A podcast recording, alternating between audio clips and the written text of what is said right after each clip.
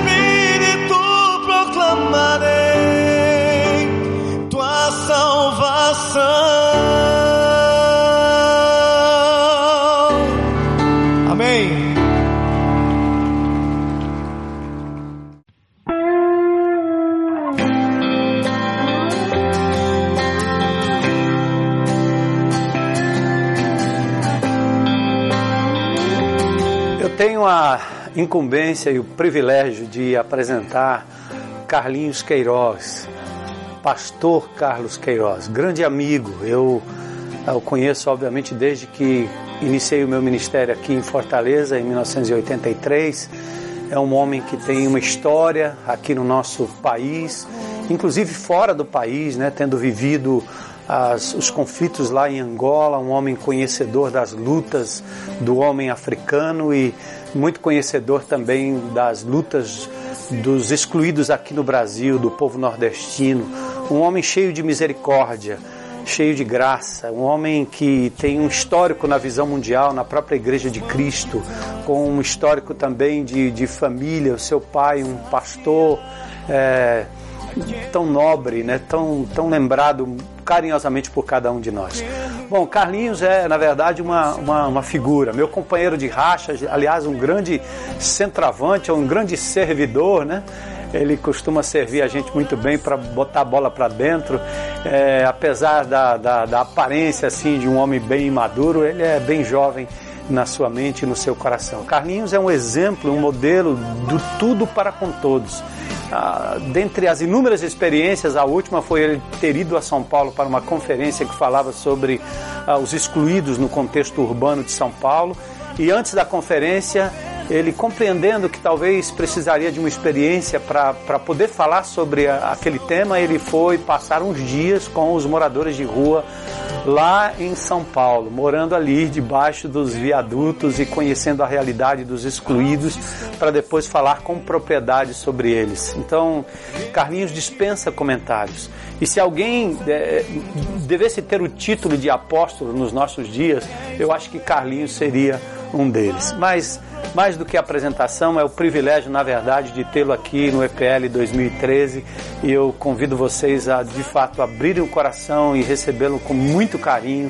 Então, com vocês, meu amigo Carlos Queiroz, pastor amado no EPL 2013. Bem, vamos nós, né? Conversar mais sobre a beleza da vida, a beleza do Evangelho e a beleza do Jesus Cristo de Nazaré. Né?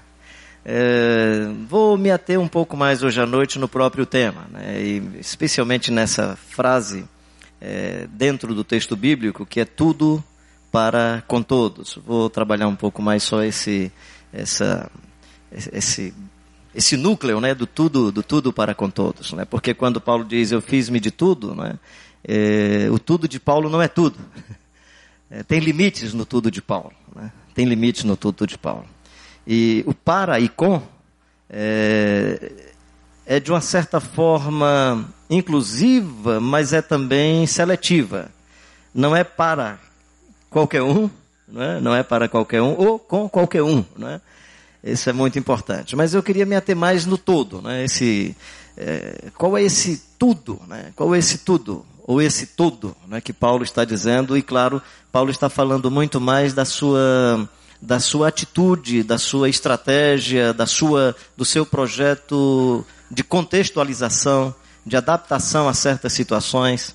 Paulo tem uma compreensão extraordinária do Evangelho do Jesus Cristo de Nazaré. Tiago tem uma compreensão que me encanta, não é?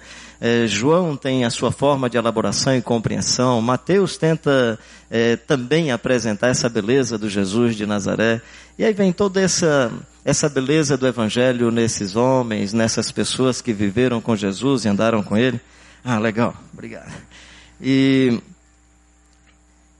aqui é só para não dar problema de coluna e para ser proporcional à altura. Fica tranquilo, não tem nada, não tem nada contra a sua Bíblia que é grande, enorme e tal. Fica tranquilo. Ah, então assim, Paulo, Paulo fala que ele fez de tudo, né? fez de tudo. E uma coisa eu quero me cuidar com o que Paulo também diz. Paulo, no livro de Gálatas, no capítulo 1, especialmente aí versículo 8 e 9, mas o 9 ele enfatiza, outra vez eu digo, né? Se alguém pregar outro evangelho, ele mesmo um anjo, né? que não seja o evangelho que ele tem anunciado, que isso seja considerado anátema. Vamos ler isso aí. Mais ainda?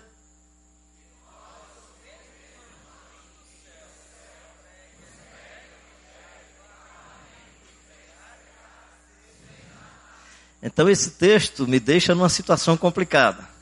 Primeiro porque eu não quero pregar contra esse texto de Paulo.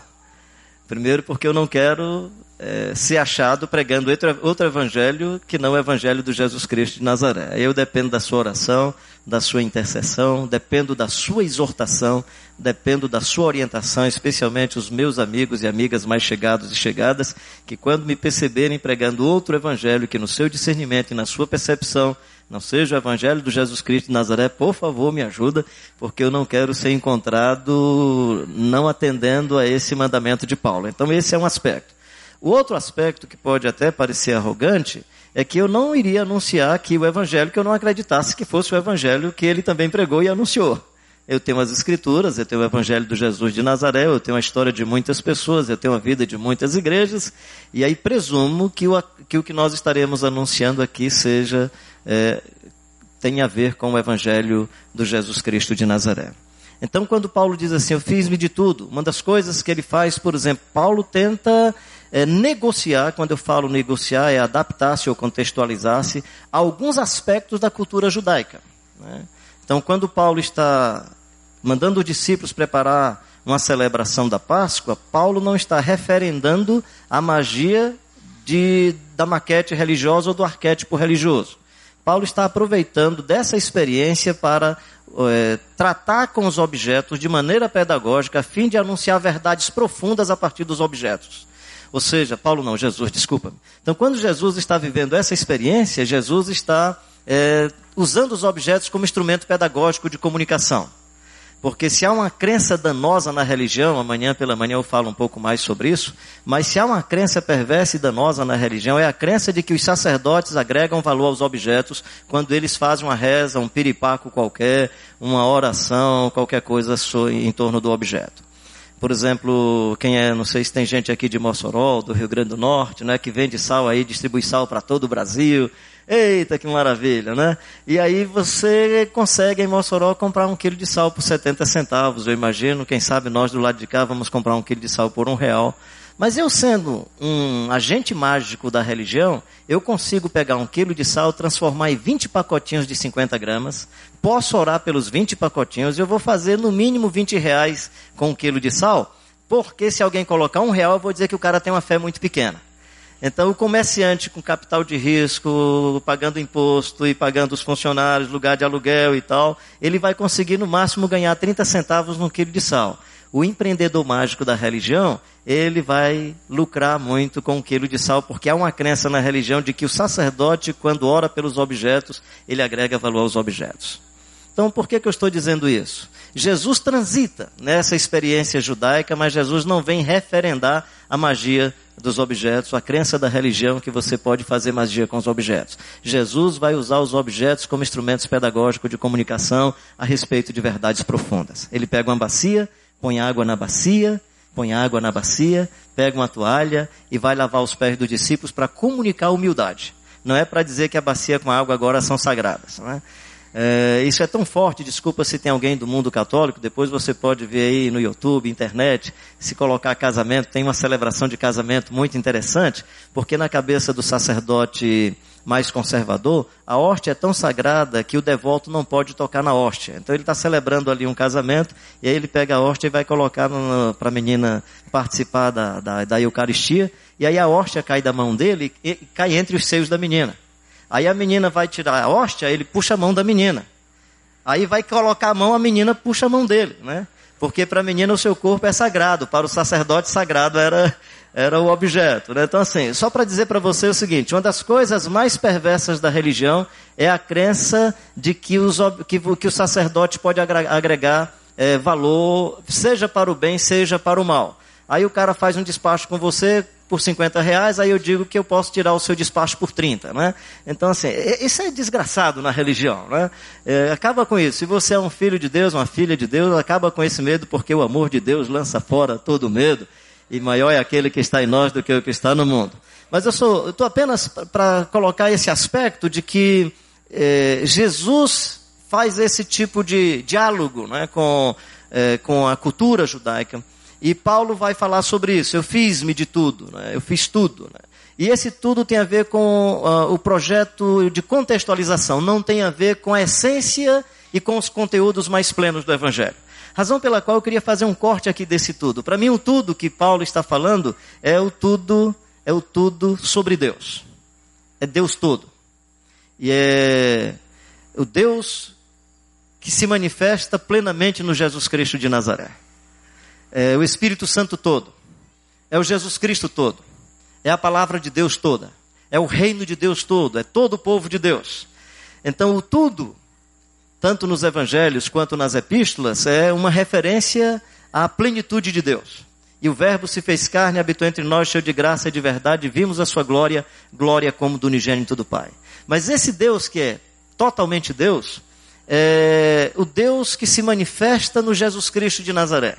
E aí eu uso aqui uma frase do Paul eu não queria que ela fosse só uma frase de efeito, mas para a compreensão do Deus que se revela no Jesus Cristo de Nazaré, porque de fato, o Deus que se revela no Jesus Cristo de Nazaré vai surpreender o islamismo, vai surpreender é, o judaísmo, vai surpreender inclusive a cristandade, se nós construirmos mitos em nossa mente chamando de Jesus que não tem a ver com Jesus de Nazaré.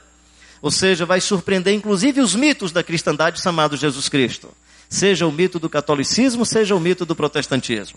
E aí, o Deus que se revela no Jesus Cristo de Nazaré é um Deus que humildemente ama. Talvez essa seja a grande diferença. Difícil, difícil para um judeu entender Alá fazendo entrada triunfal montado no jumentinho. Alá, desculpa, Yahvé, Jeová, fazendo entrada é, montado num, jumentinho. Nascendo na desprezível Belém Efrata e vivendo na discriminada Nazaré. Fazendo, entre aspas, é, de Cafarnaum o seu escritório estratégico, da Galileia dos gentios, o espaço de pregação do Evangelho. Ou seja, muito difícil para essa comunidade entender Jesus conversando com publicanos e pecadores, acolhendo pessoas que estão à margem da sociedade, muito difícil para essa sociedade entender Jesus dizendo que as crianças são as principais do seu reino, num ambiente onde as crianças não eram sequer contadas. Muito difícil para essa sociedade entender que a mulher samaritana fosse a primeira evangelista de Sicá. Jamais Alá faria isso. Jamais Yahvé faria isso. Né? Jamais o general da mitologia do protestantismo faria isso. Porque o Deus que se revela no Jesus Cristo de Nazaré é o Deus que humildemente ama.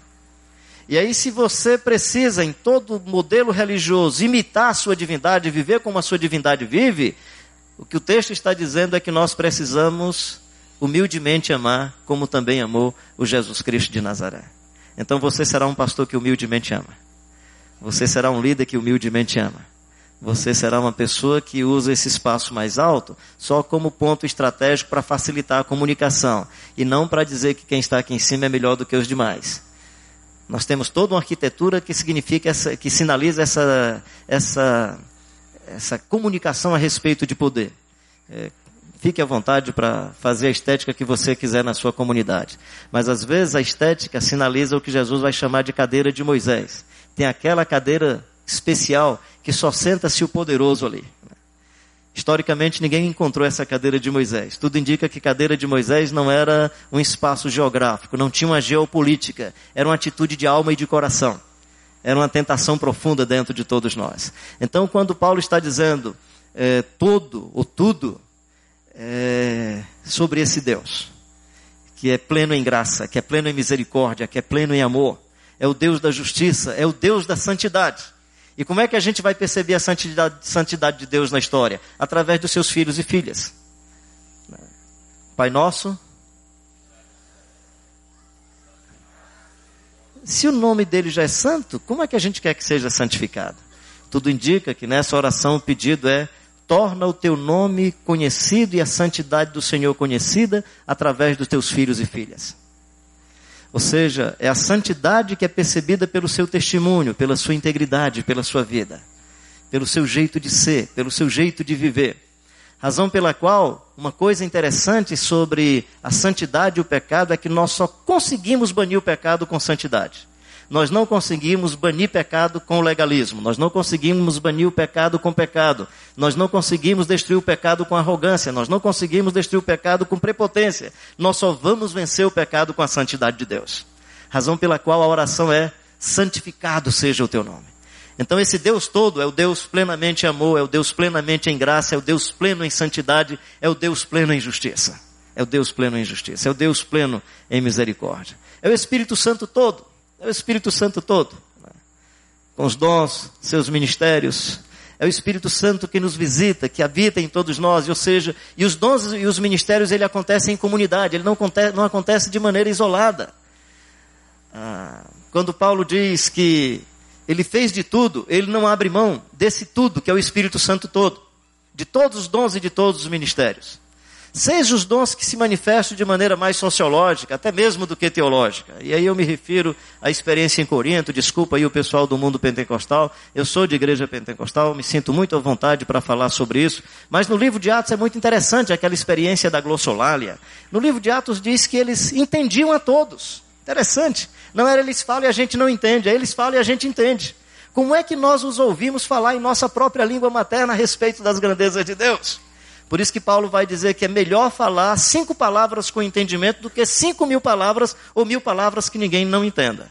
Agora, do outro lado tem uma coisa interessante, que é o direito da participação social, que é o direito da participação de quem não tem vez. Uma vez eu estava pregando na minha comunidade, na comunidade onde eu sirvo, e aí eu lembro que uma senhora teve lá uma experiência de uns três minutos, falou lá de um jeito diferente que ninguém compreendia.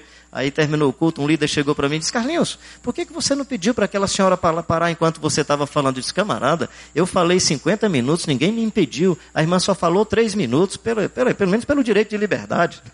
Então, só para dizer para você o seguinte, entender o evangelho como esse espaço em que o outro que não tem retórica, o outro que não tem um bom discurso se sente visitado por Deus e diz: Eu também posso falar, nem que ninguém me entenda. Por isso que eu sempre digo que a igreja é o espaço inusitado de resgate do direito e da voz. A antropóloga Regina Novaes vai dizer que uma das coisas maravilhosas que a igreja evangélica na periferia fez com as pessoas mais pobres foi resgatar o direito de voz e vez e a consciência de dignidade. Aqui em Fortaleza tinha uma experiência que eu gostava sempre de observar. O escritório da Visão Mundial era bem no centro da cidade. Vez por outra eu ia para uma praça, quem é de Fortaleza conhece, a Praça dos Correios ou Praça do Banco do Brasil.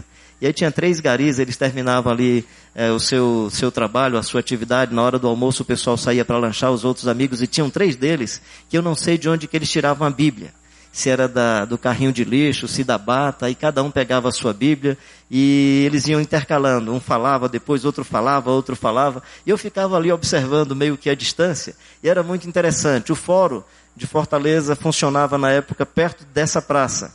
E aí quando passava, me dava a impressão que o advogado, ou algum promotor, não sei exatamente, ou gerente de banco, o cara vinha de gravata, bem vestido. Aí eles ficavam mais assim, donos da, da voz, do, da, mudava a entonação, tornava o grito mais arrogante, né? E dizia, e você pode ser um maioral aqui nesse mundo, mas se você não tiver Jesus, você vai para o inferno, né? Legal, né? Muitos desses caras eu sei que vão mesmo para um lugar muito ruim, inferno, como você queira chamar, ó, qualquer lugar, mas assim, o que eu estou analisando não é nem essa comunicação, é o fato de que há 15, 20 minutos atrás, ele era um cidadão de vassoura na mão, varredor de rua. Mas agora de Bíblia na mão, eu sou embaixador do céu. Eu quero ver com quem é que eu não grito aqui nesse mundo, né? Não é legal?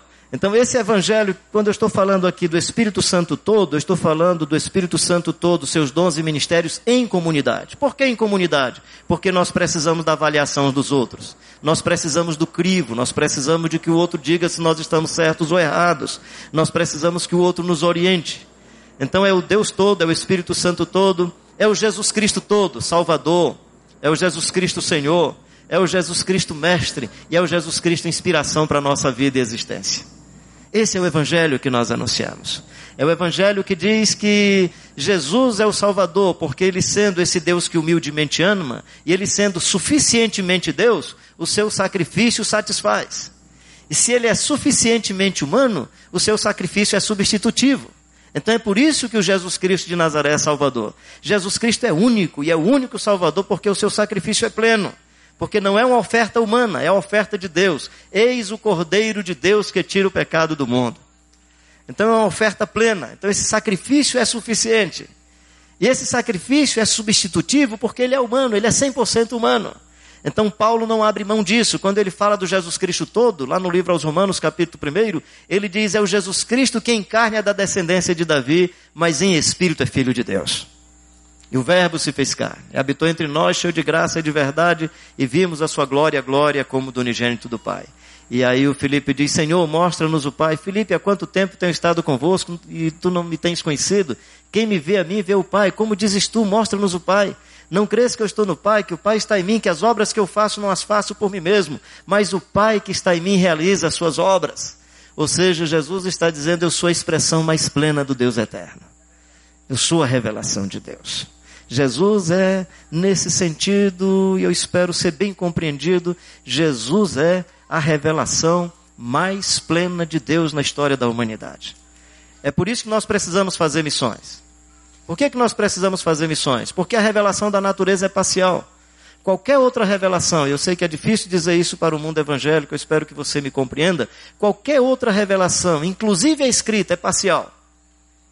Porque ela é o testemunho de uma revelação maior que é o próprio Jesus Cristo de Nazaré. Ou seja, o Verbo se fez carne e habitou entre nós. Quando ele chegou no ventre de Maria, ele já era a palavra. Essa palavra foi testemunhada, é também palavra de Deus, é revelação, é o crivo maior que nós temos.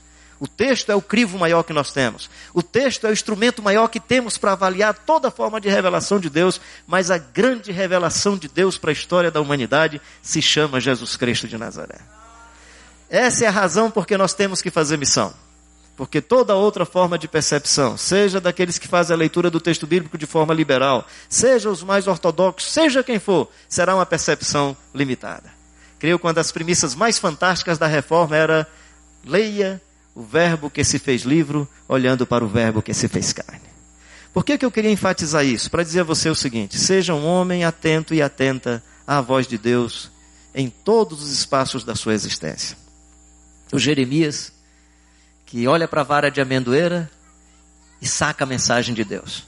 Que vai na casa do oleiro e percebe a palavra de Deus.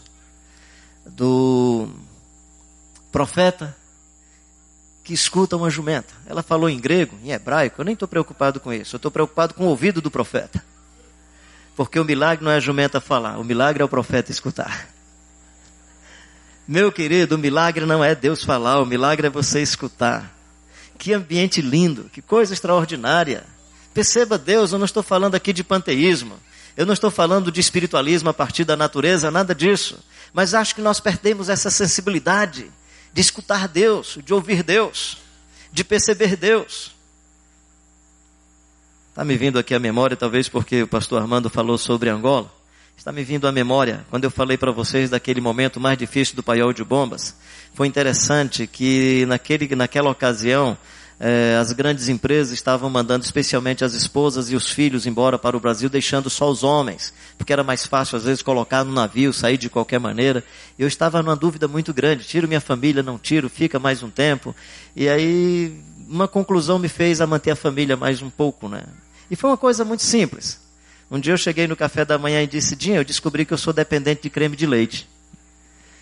Eu tinha procurado creme de leite nas feiras, chamadas feiras é, abertas em Luanda, nos supermercados, não achava creme de leite. E aí, nesse dia, comentando assim na, no café da manhã, e geralmente eu tinha que tomar um, fazer uma refeição no começo do dia mais reforçada, porque não dava tempo a almoçar. O ideal era sempre voltar só no final do dia, não ficar se deslocando muito, por conta de certos grupos, às vezes começava um tiroteio, então tinha que tomar esses cuidados e tal. E aí eu cheguei, comentamos sobre isso e tal. É, cheguei no final do dia, ela disse: Filho, tu não sabe o que é que aconteceu? Uma senhora, esposa de um funcionário da Odebrecht, ela é carioca, disse que quando eles vieram do Rio, trouxeram uma caixa de creme de leite, com 24 latas de creme de leite. E ela perguntou se eu não queria comprar, ela vendia por 10 dólares. E aí, não, já comprei. Assim que ela acabou de falar isso, aí aquela comunicação no meu coração. Ó, oh, meu filho, eu não estou eu não estou te dando esse creme de leite para você, para atender o seu apetite, não. É para você saber que eu estou ouvindo a conversa de vocês aqui na, na mesa. Eu estou andando com vocês, eu caminho com vocês. O que é que eu estou dizendo para você? Que naquele dia, se você não acredita que uma jumenta falou, acho que vai ser mais difícil acreditar que um coral de 24 latas de creme de leite conversaram com esse cara, né? Então, assim, é, é coral, né? Esteja atento. Esteja atento. Esteja atento. Os olhos atentos, os ouvidos atentos. Deus está falando todo dia com você, meu querido e minha querida.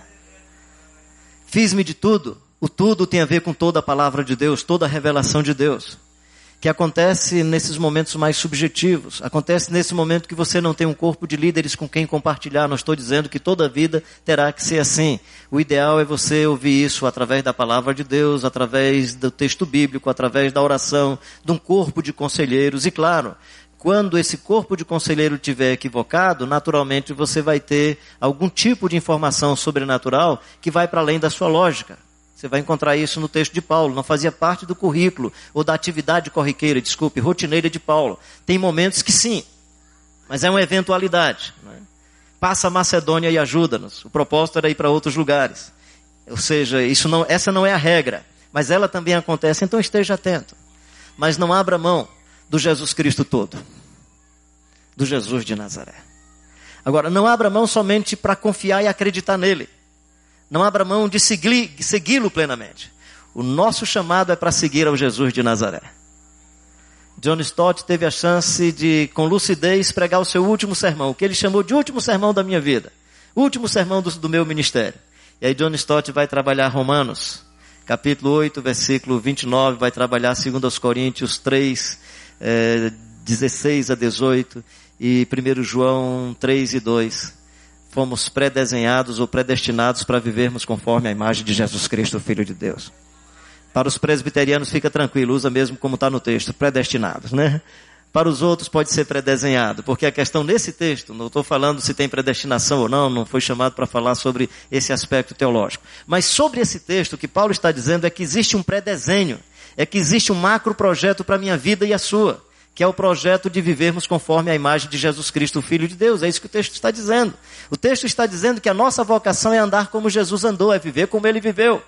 O que o texto está dizendo para nós é que todos nós fomos pré-desenhados, pré-elaborados, e Deus respeitando a nossa composição genética, nem respeitando, Deus criando-nos com a nossa composição genética, Ele não estorva essa composição genética, mas diz que você precisa, a partir dessa composição genética, viver conforme a imagem de Jesus Cristo, Filho de Deus. O texto de 2 Coríntios 3, 16, 17, 18, quando ele diz aonde há o Espírito do Senhor e a liberdade. Que geralmente a gente utiliza esse texto para ser mais livre na liturgia. Nada disso, esse texto está falando de outra coisa. Aonde é o Espírito do Senhor, aí a liberdade diz qual é a liberdade. É a liberdade de sermos transformados de glória em glória pelo poder do Espírito, até nos tornarmos semelhante a Jesus Cristo, Filho de Deus. Ou seja, fora dessa liberdade você é escravo. Fora desse projeto você não existe. Fora desse projeto você é um ser que não cumpriu a vocação para a qual foi chamado ou chamada. E aí ele diz: como ele é, nós seremos, e como ele é, nós veremos. Paulo escrevendo aos Gálatas, ele diz: Filhinhos, por quem até agora eu sinto dores de parto até Jesus Cristo ser formado em vós. Ele diz: Eu fui chamado desde o ventre da minha mãe. Desde o ventre da minha mãe. Paulo tem essa consciência. Ele diz para revelar Jesus. De um lado, ele recebeu a revelação de Jesus, mas nesse texto o que ele está dizendo é para revelar Jesus. Meu querido e minha querida, você foi chamado por Deus para cumprir o grande propósito de revelar o Jesus Cristo de Nazaré às pessoas. Com a sua vida, com palavras, com obras e com abertura e com o coração dilatado de amor e graça para as manifestações sobrenaturais de Deus. Até porque manifestação sobrenatural não depende de você, depende dele. Então não é a minha técnica que faz Deus fazer uma coisa extraordinária. Não é a, a mandimba religiosa. Não é o joguete não é a manipulação. Deus é soberano para fazer as coisas como Ele quer e Ele bem sabe. É o Deus eterno. Ele é o Deus eterno. Você foi chamado para seguir Jesus. Eu moro numa cidade perto daqui, cidade de Calcaia. E aí, logo que eu fui chegando em Calcaia, eu fui me aproximando dos meus vizinhos. Falando com um, falando com outro. Né? E tem um cidadão, ele é comerciante, ele é muito católico, e logo que ele identificou que eu sou pastor, aí quando eu chego para ele, ele digo assim, bom dia, seu fulano. Ele, bom dia. Aí eu digo, como é que tá a vida? Boa. Né? Família tá legal? Legal. Né? Então não fala mais, nada menos, não puxa um assunto. Se eu fizer pergunta, ele responde, se não fizer, ele não responde. Mas ele foi criando tanta barreira para a minha comunicação com ele, que um dia era bem cedo, ele estava sozinho no comércio, ele disse, bom dia, seu fulano. Ele, bom dia, eu quero lembrar que eu sou devoto de São Benedito. Aí eu olhei assim para ele, poxa, que interessante, o senhor é devoto ou o senhor é seguidor? Aí ele olhou e disse, como é que o senhor está perguntando? O senhor é devoto ou seguidor de São Benedito? Aí ele faz diferença? Eu digo, faz uma diferença muito grande. O devoto admira o santo, o devoto faz prece ao santo, o devoto é capaz de fazer proselitismo para atrair outras pessoas para seguirem o mesmo santo, o devoto faz oferenda ao santo. E o seguidor não, o seguidor faz mais ou menos o que o santo faz. Eu disse, por exemplo, o senhor é católico, deve conhecer os franciscanos. Os franciscanos, se eles recebem uma oferta aqui na esquina e tem uma pessoa mais pobre do que ele na outra esquina, ele dá a oferta a todo, não fica com nada. O senhor está dizendo que é beneditino? Os beneditinos não são assim tão franciscanos, mas eles dão pelo menos a metade. Então, se o senhor tem esse comércio, o senhor pensaria sobre o comércio que o senhor tem. Eu disse, não somente isso. Os beneditinos, eles fazem outras coisas. Eles gostam de, de vincular a vida devocional, piedosa, com a, com a vida intelectual. Eles gostam de muito ali. Fui explicando, né? Aí tal. Ele disse: Eu vou pensar muito no, no que o senhor está dizendo, isso é muito sério. Eu vou pensar se eu sou devoto ou seguidor. Aí, entrei no meu carro, né? Todo, todo arrogante, achando que tinha colocado o homem no canto da parede. Esse aleluiazão que você deu, deu mais ou menos do mesmo jeito, né? Aí lá você vem aquela minha vertente pentecostal, e aí meu filho, e você? Você é meu devoto ou meu seguidor? E aí eu percebi que eu estava mais para devoto de Jesus do que seguidor do Jesus de Nazaré. Então, quando nós estamos dizendo que Paulo está falando do Jesus Cristo todo, não é só uma admiração por ele, não é só uma devoção por ele, é o Jesus Cristo todo seguindo-o plenamente. É o Jesus Cristo todo e, pelo poder do Espírito e pela graça do Espírito, respondermos a essa cativação que Deus faz com todos nós de seguirmos o seu Filho Jesus Cristo. Então, Jesus Cristo todo, fiz-me de tudo. Que tudo é esse? É o tudo. É o tudo para segui-lo. É tudo para amá-lo. É tudo para se doar por ele. Para viver a vida que ele viveu, o sofrimento que ele sofreu andar como ele andou. Aliás, nós temos alguns referenciais na Bíblia que são extraordinários. Quando Jesus faz a síntese sobre o discipulado e sobre as bem-aventuranças, ele diz, né? Se vocês viverem tudo isso, felizes os humildes de espírito, os pobres de espírito, porque deles é o reino dos céus. Felizes os que choram, porque serão consolados. Felizes os mansos, porque herdarão a terra. Felizes os que têm fome e sede de justiça, porque serão fartos. Felizes os misericordiosos, porque alcançarão misericórdia. Felizes os puros de coração. E aí você vai olhando, puxa vida, tanta virtude, deve ser muito legal. Ele diz: Felizes, quando por causa disso vocês forem perseguidos e mentindo disserem todo mal contra vocês. Regozijai-vos e exultai, porque assim fizeram com os irmãos profetas que viveram antes de vocês. Ou seja, os nossos irmãos históricos são os profetas são os profetas. O símbolo para a nossa vida não é o sacerdote, não é o monarca, é o profeta. Os seguidores e seguidoras de Jesus têm dos profetas o jeito de viver, o jeito do Jeremias, do Amós. Né?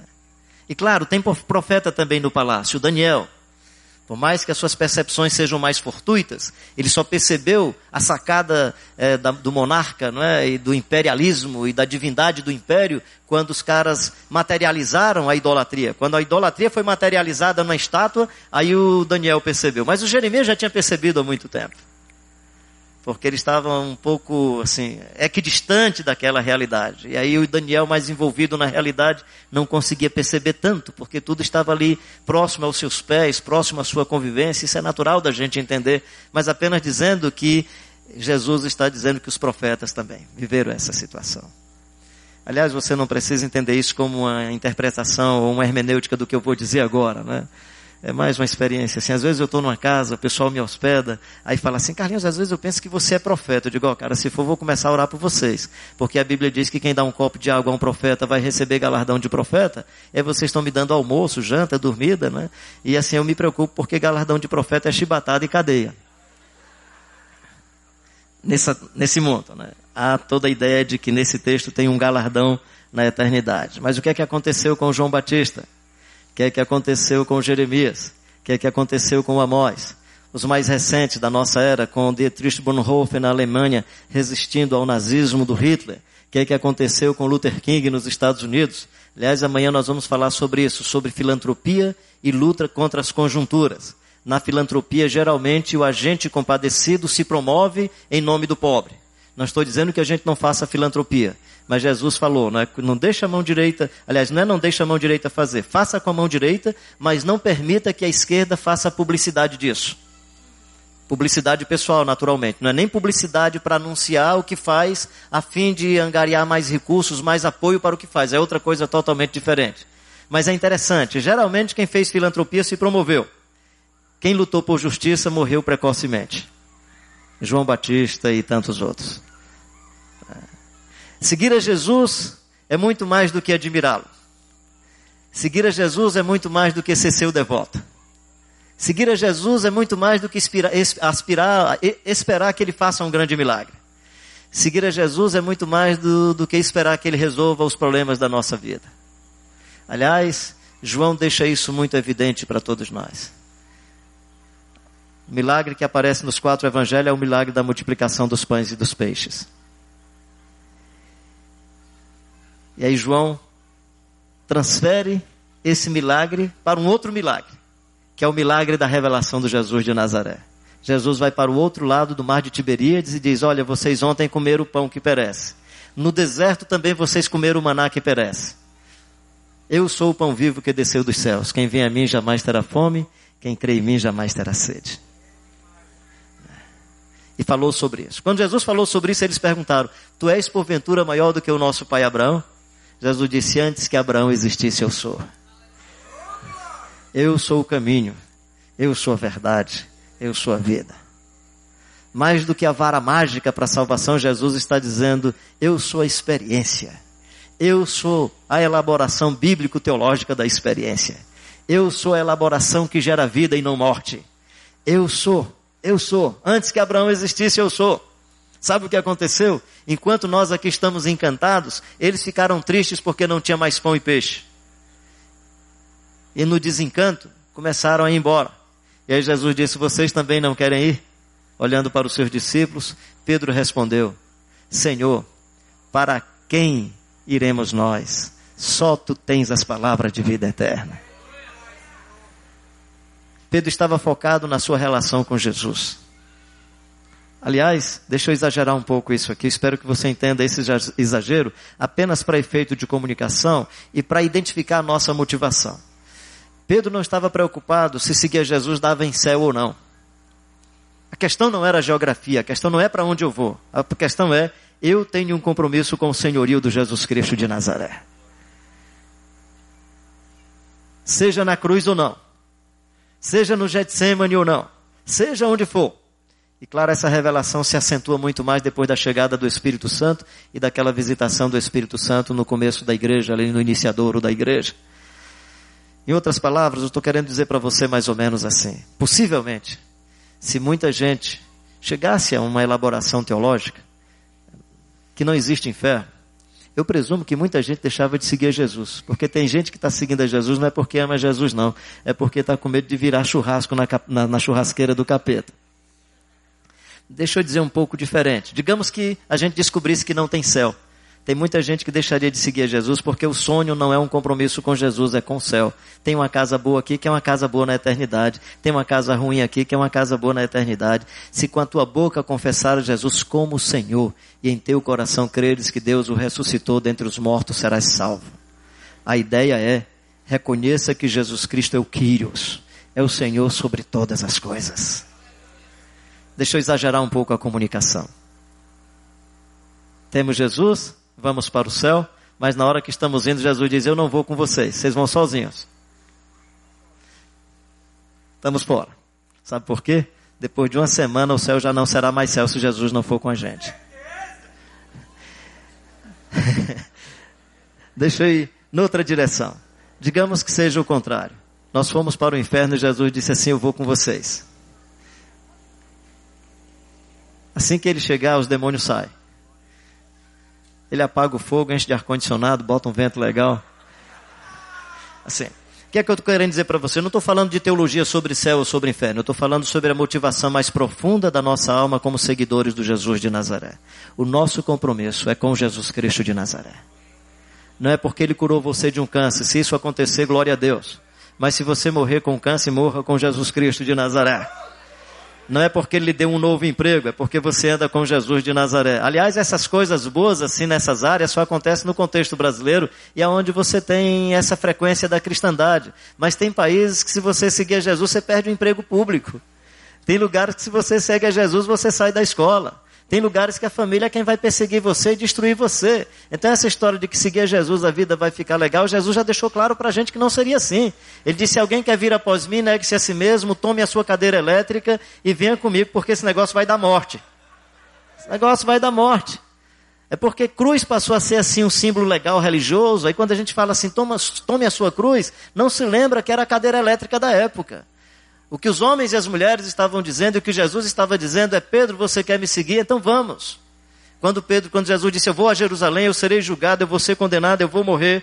E o Pedro diz assim: Não, Senhor, que não aconteça isso contigo. E Jesus diz: Para trás de mim, Satanás. Logo em seguida, Jesus diz: Se alguém quer vir após mim, negue-se a si mesmo, tome a sua cruz e siga-me. O que é que Jesus está dizendo? Pedro, já tem a minha cruz preparada, já tem de dois ladrões. E se você quer ir comigo, camarada, vai dar em cruz. Vai dar em cruz. Essa história de vir para o Evangelho sem compromisso, sem sacrifício, sem doação, sem entrega, rico dando só 10%, não funciona na carta de Paulo aos Coríntios, capítulo, capítulo 8. É para que quem tem muito não fique com sobre, para quem tem pouco não sinta falta. No Evangelho, a pergunta não é quanto que você doa, é com quanto você sobrevive. Essa é a pergunta do Evangelho. Por isso que a viúva pobre deu 100%. E o Zaqueu disse: Senhor, se eu defraudei alguém, eu quero restituir quatro vezes mais. E quero dar metade dos meus bens aos pobres. Não está no texto, mas eu penso que na elaboração de Jesus é assim: caramba, caramba é a minha linguagem, né? Cara, esse cara mexeu no bolso rico. Entrou salvação nessa casa. Né? Entrou salvação nessa casa. Para a igreja, em diáspora, para as pessoas que moram na redondeza aqui da nossa comunidade, a palavra de Deus é vocês que não tinham raça, vocês que não tinham história, vocês que não tinham etnia, vocês que vivem no quadrante mais pobre de Fortaleza. Irmãos, essa igreja aqui está no quadrante mais pobre de Fortaleza. E essa é uma coisa que eu quero assim celebrar, mando diante de Deus e de vocês, assim, por essa iniciativa, porque vocês não estão nos bairros mais ricos, vocês estão no bairro mais pobre, na região mais pobre da cidade. Vocês estão na área de risco, vocês estão onde estão ah, os, os, hospitais sucateados, as escolas abandonadas. É aqui nessa redondeza que tem o maior índice de meninas né, portadoras, soro positivo. É o local onde tem um alto índice de exploração sexual de meninas e adolescentes, porque os caminhoneiros têm suas paradas nessas regiões desse lado de cá. Para essas pessoas, os da Capadócia, Bitínia, o povo que não tinha nada, que encontra o Evangelho, Pedro diz assim: vocês são raça eleita, sacerdócio real, nação santa, povo de propriedade exclusiva de Deus. O Jesus Cristo todo e a palavra toda é essa palavra que anima esse que não era gente, ou não considerado gente da sociedade que agora é gente. Para a igreja de Laodiceia, classe média e classe média alta, é vocês não sabem, vocês acham que são abastardos, que têm tudo, vocês não sabem, vocês são pobres, cegos, miseráveis e nus.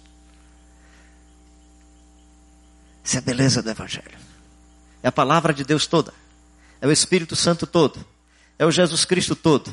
E é o Deus revelado no Jesus Cristo de Nazaré todo para não confundir com os ídolos. E aí sim, nós temos a chance de resgatando a nossa singularidade, resgatando a nossa humanidade em adoração a esse Deus eterno, sermos mais humanos, sermos mais gentes e transformados à imagem do Jesus Cristo de Nazaré. Transformados na imagem do Jesus de Nazaré. Se alguém pregar outro evangelho, seja quem for, Paulo diz, Paulo diz assim, eu mesmo, ou um anjo, não aceitem, não aceitem. Amanhã eu vou trazer um tipo de matriz para a gente tentar identificar um pouco essa diferenciação entre o evangelho, entre o evangelho e a maquete religiosa, para a gente tentar discernir o que é que nós estamos fazendo. Agora deixa eu dizer uma coisa, uma vez que eu estou no ambiente evangélico ou no ambiente protestante. Paulo diz assim: Eu fiz-me de tudo para que Jesus fosse conhecido. Espero que vocês me entendam. Se for preciso, Faça-se de protestante para evangelizar os protestantes. A igreja evangélica brasileira precisa de uma reevangelização. Os judeus com quem Jesus estava vivendo e Paulo estava vivendo precisava de uma reevangelização. E aí quando Paulo diz assim, eu fiz-me de tudo, naquele contexto ele está se referindo especialmente a esse jeito cultural dos judeus para que eles pudessem conhecer melhor Jesus de Nazaré. É convivendo com esses irmãos de vida bonita, irmãs de vida bonita, que eu estou aprendendo mais sobre Jesus de Nazaré. é, com amigos da semelhança do Armando Bispo e da sua família que eu aprendo mais sobre Jesus de Nazaré. É me aproximando da beleza das crianças, do desafio da criança, da simplicidade da criança que eu aprendo sobre Jesus de Nazaré. É fazendo essas peregrinações que eu vou aprendendo sobre Jesus de Nazaré. Uma vez eu estava na região da Serra do Mel, já tinha andado alguns bons quilômetros, encontrei um barraco de taipo, tinha um senhor idoso, membro da Assembleia de Deus, oito anos que não ia à comunidade, é, por conta da mobilidade, não tinha quem o levasse. E aí eu comecei a cantar com ele alguns hinos da harpa, Rude Cruz, Serigio, Dela o Dia Fugiu. E ele começou a se emocionar, li alguns textos bíblicos. Né? Daqui a pouco comecei a conversar com o cidadão. E aí achei que eu estava consolando o cidadão, pensei que eu estava de alguma maneira, de algum, acho que na verdade tinha ali uma via de duas mãos. Mas quando eu comecei a observar os objetos daquela choupana, ele não tinha dois alforjes, ele não tinha dois pares de sandália, ele não tinha muita coisa. Aí me lembrei do texto de Jesus, quando vocês, quando eu enviar vocês, não levem dois alforjes, não levem dois pares de sandália. Eu digo, esse cidadão já está melhor do que eu, eu tenho que me converter ao Evangelho de Jesus de Nazaré. Pastor Armando Bispo falou sobre essa história lá da vivência nas ruas de São Paulo. Ariovaldo tinha me chamado para falar sobre uma igreja relevante para os pobres, para pastores e líderes em São Paulo, é, em maio de 2009.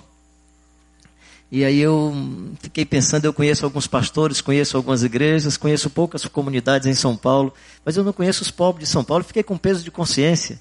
Aí liguei para ele, Ari, rapaz, como é que eu faço, cara? Vou falar sobre os pobres em São Paulo. Carlinhos, deixa de bobeira, os pobres são todos do mesmo jeito em tudo que é lugar do mundo e tal. Tentou me consolar. Claro que ele não estava fazendo uma elaboração sobre os pobres, ele estava muito mais querendo me animar para eu não desistir do compromisso. E aí eu liguei para ele outra vez. Eu não me conformei, comecei a pesquisar, descobri que tinha 15 mil pessoas vivendo nas ruas de São Paulo e fiquei imaginando os pobres deve ser quem mora na rua não tem endereço, talvez não tenha CPF, não tem carteira de identidade e tal. Fiquei imaginando. Aí dei uma ligada para ele. Que dia é que eu vou falar? Você vai falar na sexta noite. Eu posso chegar sexta de manhã? Ele disse, pode, não tem problema não. Aí não disse para ele. Fui na segunda-feira e fiquei morando nas ruas de São Paulo. Né? Praça da República, tentando dormir nos bancos. Inclusive descobri uma coisa legal sobre igreja. É, eu cochilava no banco, acordava, cochilava, acordava. Aí descobri que a gente só dorme bem num lugar seguro. Aí comecei a entender que igreja é um lugar seguro, né? Porque as pessoas dormem legal, não tem medo de nada e tal. Aí comecei a admirar a igreja. Eu ficava chateado quando eu estava pregando que tinha alguém dormindo, eu ficava olhando assim, querendo gritar mais alto para acordar a pessoa. Agora não, a pessoa está dormindo, eu digo está num lugar seguro, né? Está no lugar seguro. Nessa história toda, eu resolvi descobrir que tinha um, um, um albergue debaixo do viaduto do Pedroso. Aí eu fui no albergue, cheguei, era mais ou menos, era seis e meia, sete horas da manhã. Nesse dia eu já estava muito cansado, queria um lugar para dormir mais tranquilo. Desci assim umas escadas, quando cheguei embaixo do viaduto. Falta o quê? Quanto? Dez? Ah, dez dá para terminar minha história. e aí eu desci lá na... Tinha dois rapazes. Aí eu disse, como é que a gente faz para ter acesso aqui o café da manhã, ter o lanchinho? Aí ele disse, olha, eu acho que não vão deixar mais a gente entrar, já está muito cheio. Aí apareceu um rapaz assim, perto de um portãozinho de ferro debaixo do viaduto. Aí olhou assim disse: O senhor está querendo entrar aqui? Eu digo: Olha, eu quero, mas tem três aqui, eu só entro se os três entrarem também, que eles estavam aqui primeiro do que eu. Não, mas o senhor é mais idoso. Eu digo: Não, então fica aqui com ele. Então entra todo mundo. Aí entramos os quatro. Quando eu cheguei, encontrei um cidadão, o último da fila. Papo vai, papo vem. Descobri que o cara era do interior do Rio Grande do Norte, da cidade de São Francisco do Oeste. Possivelmente o registro de nascimento daquele cidadão deve ser semelhante ao da minha mãe, porque Francisco, eh, São Francisco do Oeste é uma cidade que se emancipou recentemente, então eles devem, devia ter o mesmo registro de nascimento da minha mãe. E aí conversei com ele, falei sobre isso, conversamos sobre os detalhes. Daqui a pouco ele perguntou: "O senhor já foi na prefeitura?" Eu digo: "Não, fui não. O senhor tem que ir na prefeitura, eles dão uma cartinha para o senhor. Aí o que o senhor vai poder tomar café, almoçar, e aí no final do dia que vão dizer se o senhor vai conseguir dormir aqui ou não." Aí eu disse, é, uma hora da tarde eu vou com o senhor lá. Eu disse, ah, tá legal. Aí daqui a pouco ele botou a mão no meu ombro e disse, olha, eu vou fazer o seguinte, quando chamarem o meu nome para tomar o café, eu vou, o senhor vai no meu lugar, porque o senhor é bem mais velho do que eu. Aí eu eh, acreditei que fosse. Daqui a pouco vem entrando um rapaz com muletas. Né? Eu imaginei que o rapaz tinha cerca de 38, 39 anos. Depois percebi que tinha 28 anos de idade, cara jovem, mas muito surrado pela vida ou pela não vida, né? ou pela antivida. E aí eu quando o rapaz começou a caminhar, ele bateu a mão, esse mesmo senhor bateu a mão no meu ombro e disse: Deixa eu dizer uma coisa para o senhor. Quando chamarem o meu nome, eu não vou dar lugar para o senhor, não. Vou dar para aquele ali que está mais lascado do que nós dois, né? Quem é esse cidadão? Seu Francisco, calça jeans desbotada, bem surrada pela estrada, um sapato escuro, é, acho que já caindo solado, uma camisa é, simples, tecido muito simples, uma camisa de meia por dentro, e tinha CPF carteira de identidade. Dia seguinte, pela manhã, difícil você entrar no local onde a gente é, lava o rosto, faz qualquer outra coisa a mais, lugar muito complicado, difícil, o nariz precisa ser muito é, insensível para entrar tranquilo. E aí eu vou entrando ali naquele ambiente, escuto um pouco mais distante. Então minha alma clama a ti, Senhor, tão grande é tu, tão grande é tu. Então minha alma clama a ti, Senhor, tão grande é tu, tão grande é tu. E tal, cantor. Eu olhei quem é esse cara, fui me aproximando, era o mesmo seu Francisco que tinha dormido no mesmo lugar. Eu dormi numa cama de plástico, cama 32, carimbada por uma assistente social. Valia mais do que meu passaporte, né? Esse documento voou da minha Bíblia, não sei onde é que ele desapareceu, mas isso me dava assim uma sensação de ser gente, ser brasileiro, dormindo debaixo de um viaduto com o risco de ser despejado no dia seguinte, muito legal, né? Muito legal, muito bacana. Mas assim, aí eu me aproximo daquele senhor e digo assim: Você conhece esse hino? Conheço. Quando eu era garoto, os crentes lá no interior do Rio Grande do Norte, fazia os cultos assim no meio da estrada. Aí eu fiquei pensando, meu Deus, será que era meu pai? Que meu pai pregava exatamente aí nessa região a cavalo, e o hino que meu pai mais gostava era então minha alma clama a ti, Senhor, grandioso és tu, grandioso és tu. Aí ele disse assim, e eu estando triste ou alegre, eu canto essa música. Quando eu estou em tristeza, eu canto essa música. Quando eu estou alegre, eu canto essa música. Eu disse, como é que o senhor está hoje? Hoje eu estou muito alegre, não sei porquê, mas eu estou muito alegre. Eu digo, eu estou muito alegre por ter conhecido o Senhor. O Evangelho de Jesus é sempre uma caminhada numa via de duas mãos. Onde o outro cresce, mas nós aprendemos a, pelo menos, decodificar melhor o Evangelho do Jesus Cristo de Nazaré. Por isso que nessa caminhada do Pedro à casa do Cornélio, o Cornélio se converte ou amplia a sua percepção. Mas é tão interessante. Deus falou com o Cornélio só uma vez. Com o Pedro falou três vezes e o Pedro ainda achava que era pegadinha. E aí o Cornélio acolhe a bênção da chegada do Espírito Santo em sua vida. E o Pedro acolhe a bênção de compreender que o Evangelho do Jesus Cristo de Nazaré é também para os Cornélios que estão aí no mundo afora, esperando por você, esperando por mais um Pedro, esperando por mais o Paulo, por mais um Tiago, por mais um seguidor e uma seguidora do Jesus de Nazaré. Eu queria lhe animar a ser um seguidor do Jesus de Nazaré com vida, palavras, obras e sinais. Amanhã a gente fala mais sobre obras e fala mais sobre justiça. Que Deus abençoe o seu coração e a sua vida. Amém.